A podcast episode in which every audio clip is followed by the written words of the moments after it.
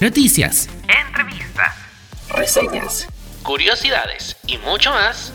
Bienvenidos a Hypertech.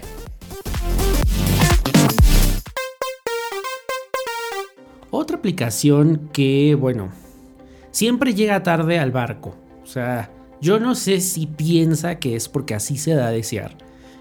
Y, es como el típico, la típica que dice, llego tarde para darme a desear. No, Fuchi no.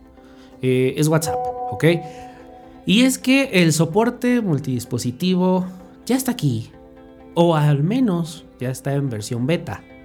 Entonces eso nos da luz de que bueno pues vamos a poder utilizar en diferentes dispositivos muchas sesiones de WhatsApp ya no va a haber ese mensaje molesto en el que habría si decías lo usas aquí o lo usas en otro dispositivo como que WhatsApp creo que no le ha mm, mm, no entendió o no quiso entender que es por lo menos en, Latinoamérica es una de las herramientas más utilizadas. I don't know why eh, para el trabajo. Y todo el mundo te quiere eh, contactar y te quiere preguntar y te manda archivos por ahí, habiendo opciones, otras opciones, dejémoslo así.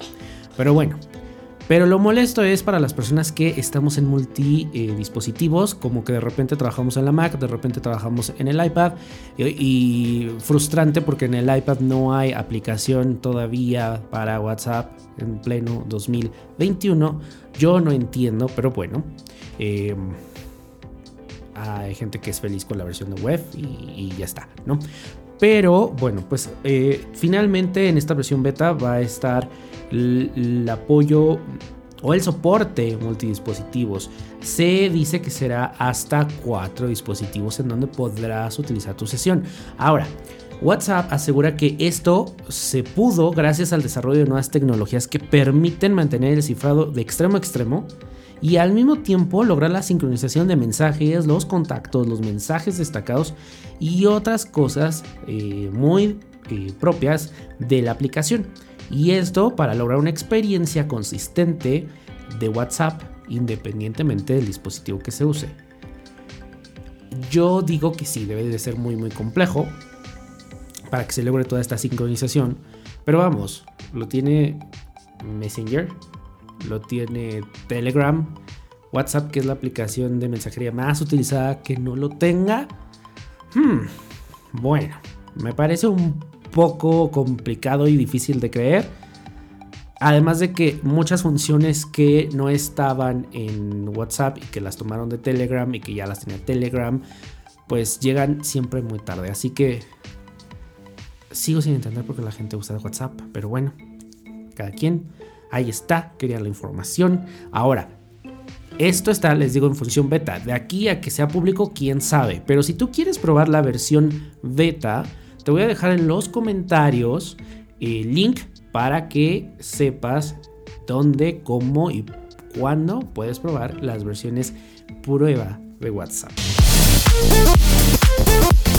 Gracias por acompañarnos en otro episodio de Hypertech. Recuerda, puedes suscribirte desde Spotify, Apple Podcast, Amazon Music, Google Podcast y otras plataformas.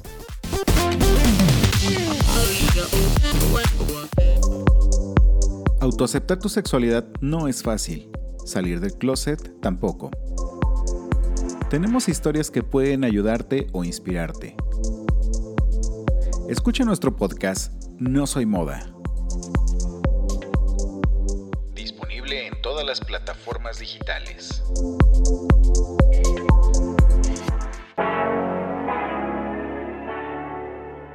Hemos idealizado el amor y las relaciones a tal grado que creamos una fantasía de cuento de hadas. Y ahí es cuando nos topamos con la amarga verdad. Hola, soy Dani y esto es The Bitter Truth un espacio 100% LGBT, donde hablaremos de amores, desamores y todo tipo de relaciones, endulzándolo todo con risas, humor y una pizca de jotería.